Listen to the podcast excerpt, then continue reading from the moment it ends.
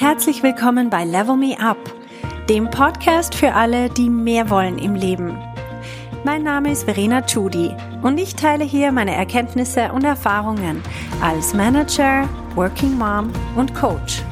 Mein Ziel ist es, dich zu inspirieren, damit du auch an dich selber glaubst und dir das Leben erschaffst, das du dir wünschst. Hallo meine Lieben, wir hatten letzte Woche das Thema emotionale Unabhängigkeit und ganz passend dazu möchte ich heute über das Thema Grenzen setzen reden.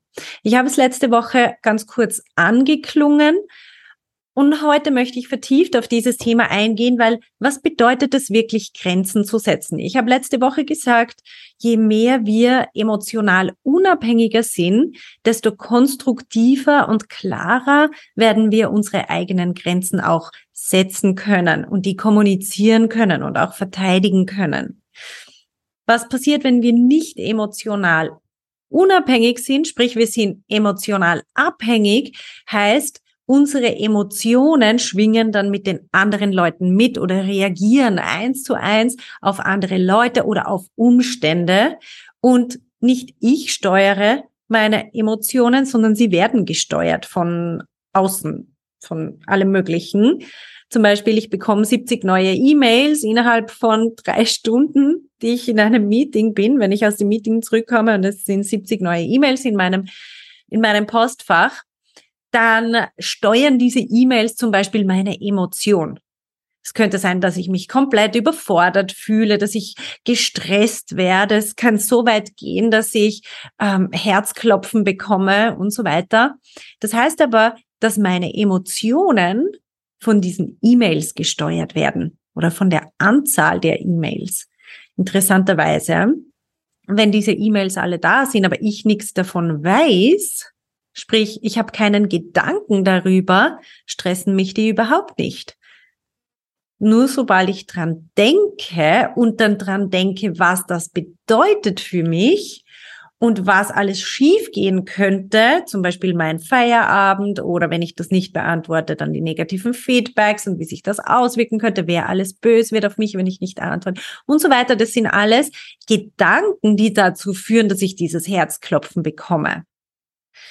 Also da sind wir jetzt bei emotionaler Abhängigkeit. Das Thema haben wir letzte Woche angeschaut.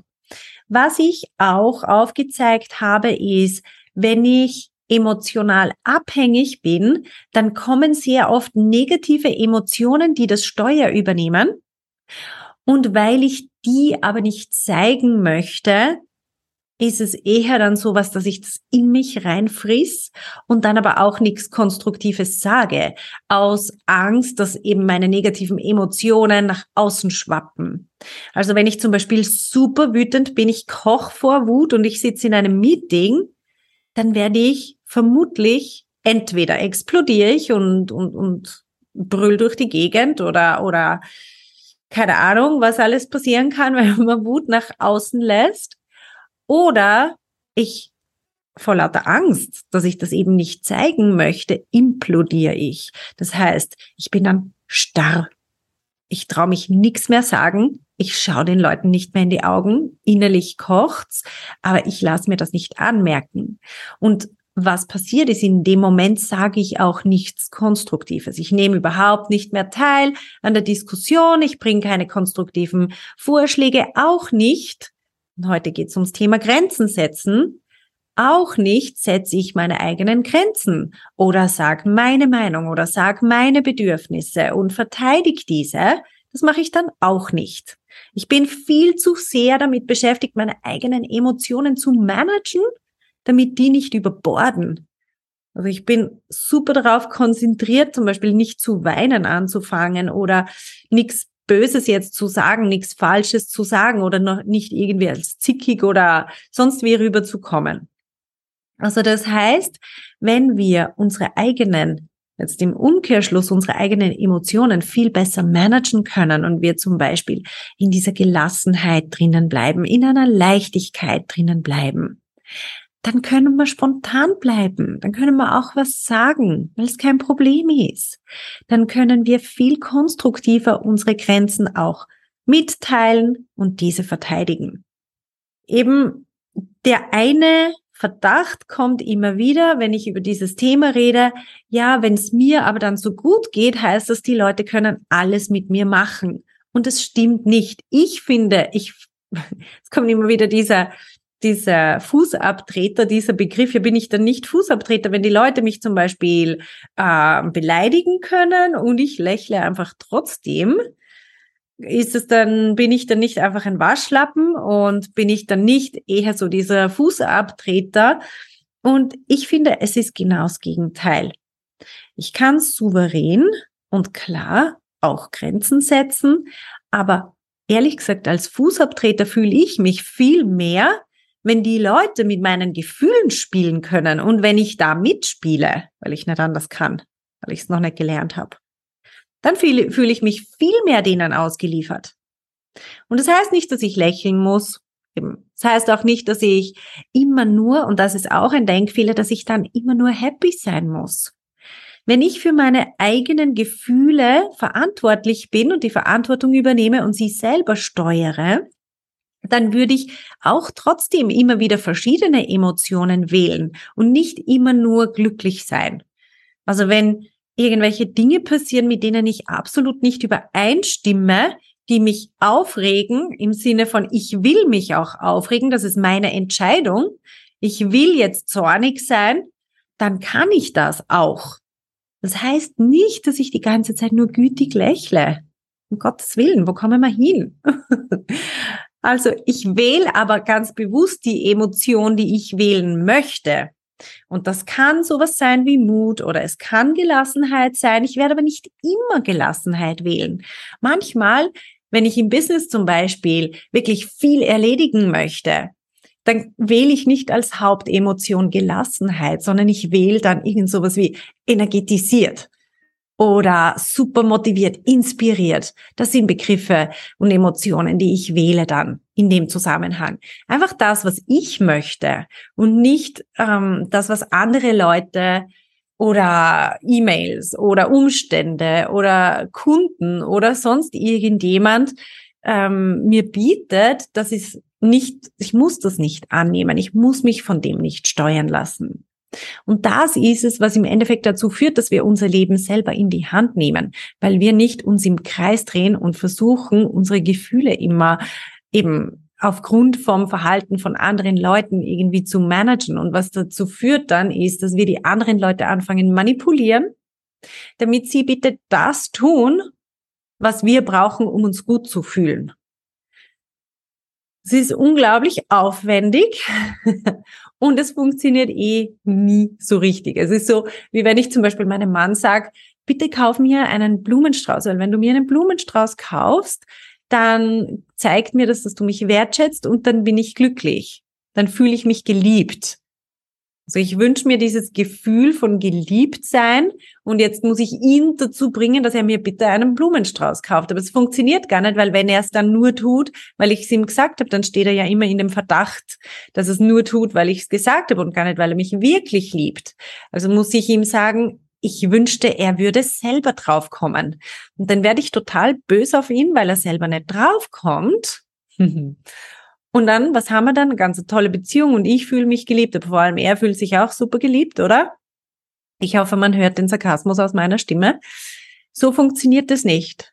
Also ich kann schlicht und einfach entscheiden, dass ich mich geliebt fühle, dass ich geliebt bin. Punkt. Und dann haben wir's. Dann brauche ich niemanden dazu manipulieren, irgendwas zu tun, auch nicht die Socken selber wegzuräumen.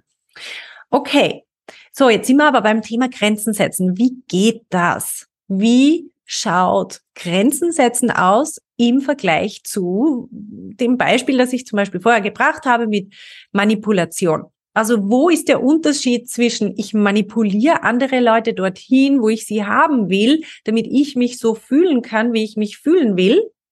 Oder ganz klar eine Grenze, das ist meine Grenze, das möchte ich, dass man mit mir macht und das nicht.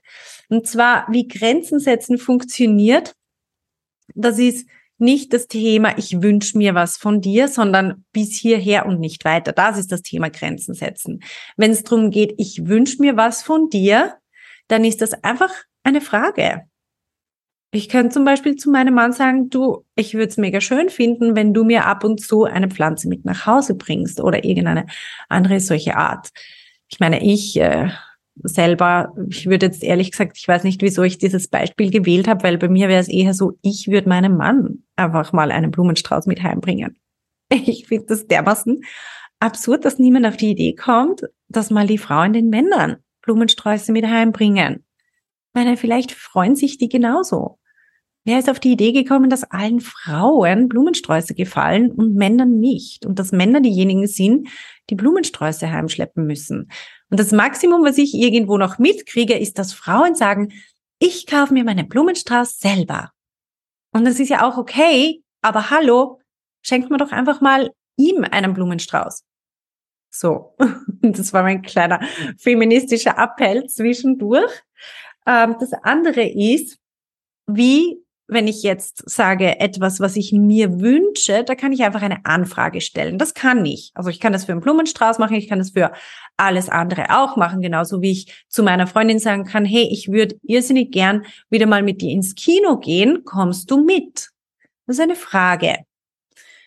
Und was aber Grenzen setzen ist, ist, wenn jetzt die Freundin sagt, ich komme mit dir ins Kino und dann sagt sie mir kurzfristig ab.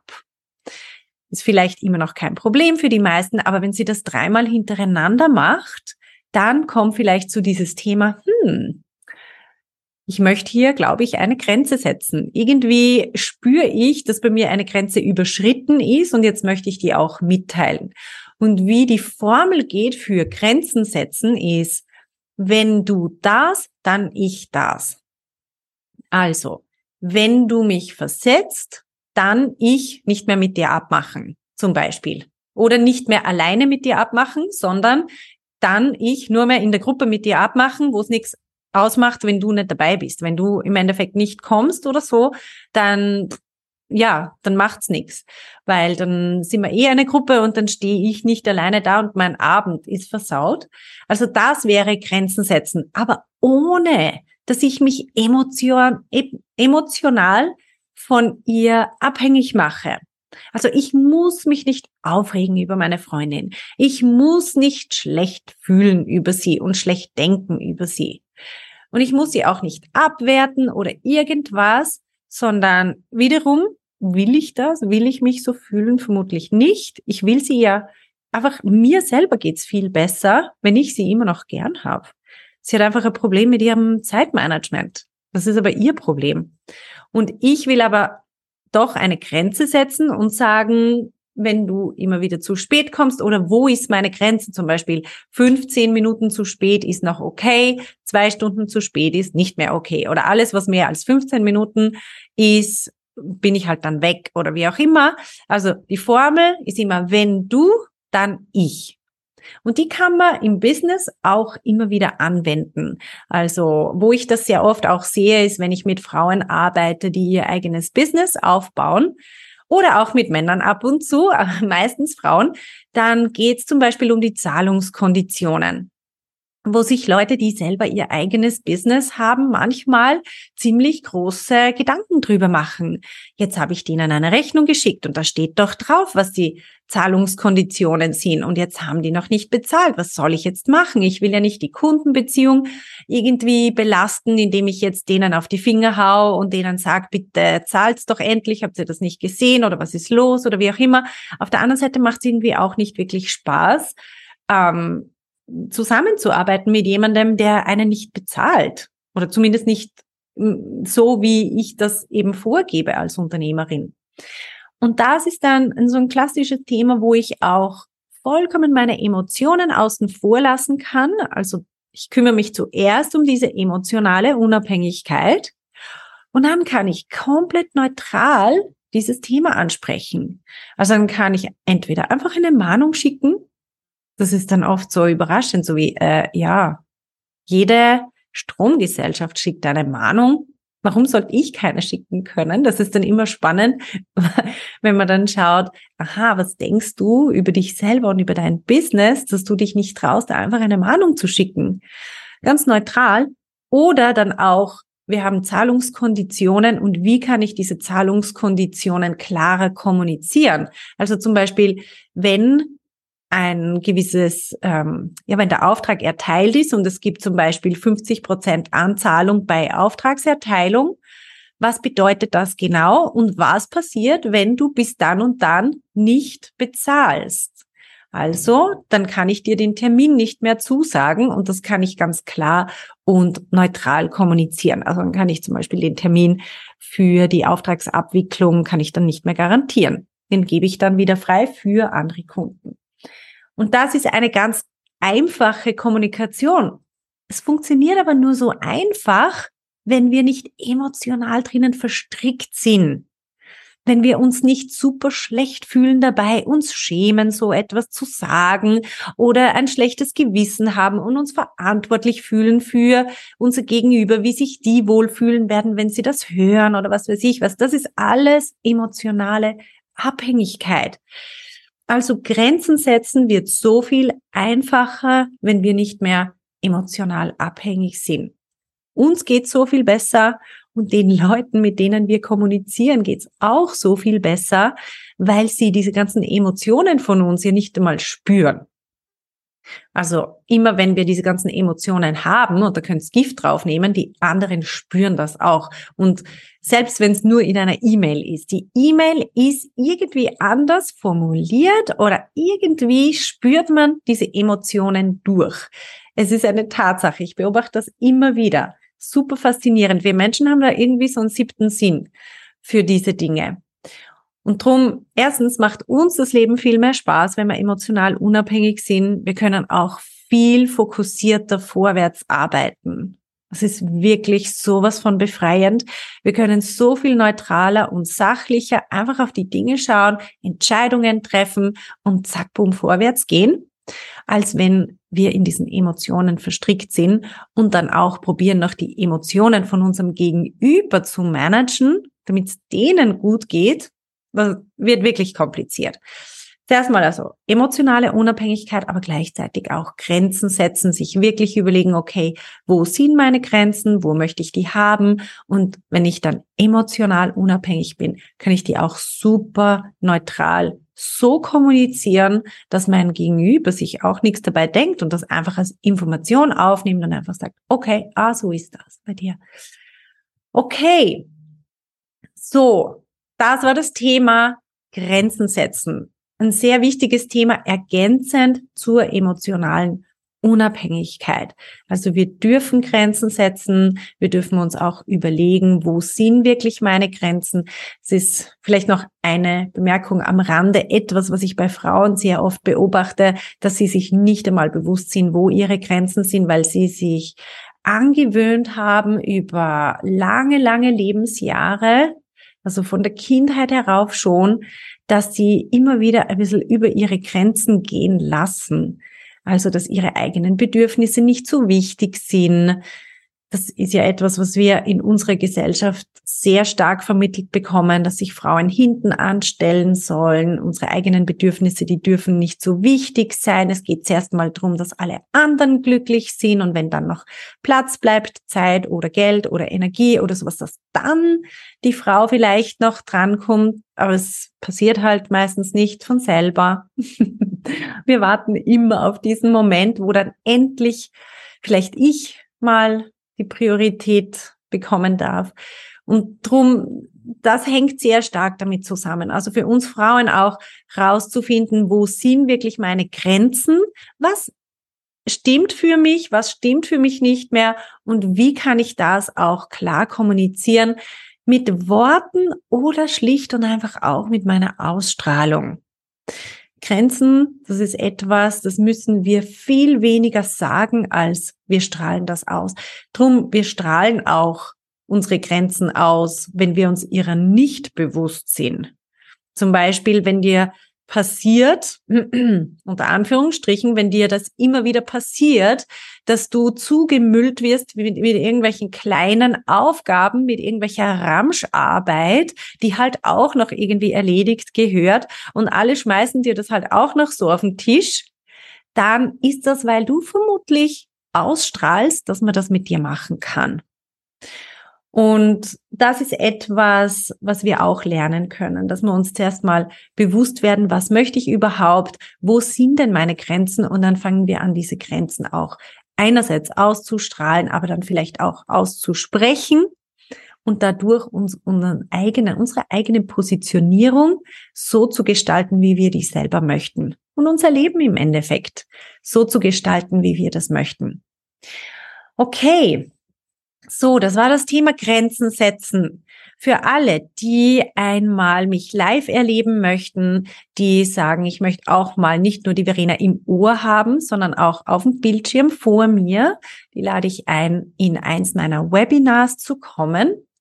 Ich gebe regelmäßig kostenlose Webinars, die nenne ich Coffee Coachings an einem Donnerstagvormittag und ihr könnt auf meiner Website schauen, welche Themen dort aktuell gerade ja, welche Themen, zu welchen Themen ich dort spreche. Das nächste, das jetzt stattfinden wird, ist überzeugendes Auftreten für Frauen. Und man kann sich dort kostenlos registrieren. Ich würde mich sehr freuen, wenn ich euch dort auch mal sehen kann, beziehungsweise es ist ohne Bild, aber wenn ihr mich sehen könnt und ihr könnt auch eure Fragen stellen. Ich gehe dort anonym auch auf die Fragen ein, die dann aufkommen. Also es ist was viel interaktiveres als nur, unter Anführungsstrichen wiederum, nur der Podcast. Genau. Also, wenn ihr dort daran mal teilnehmen möchtet, dann findet ihr den Link dazu hier in den Folgenotizen und ich sage ihn auch noch gerade, es ist verenachudi.com slash cc für Coffee Coaching. Also bringt euren Kaffee mit und kommt in das nächste Coffee Coaching. Bis bald!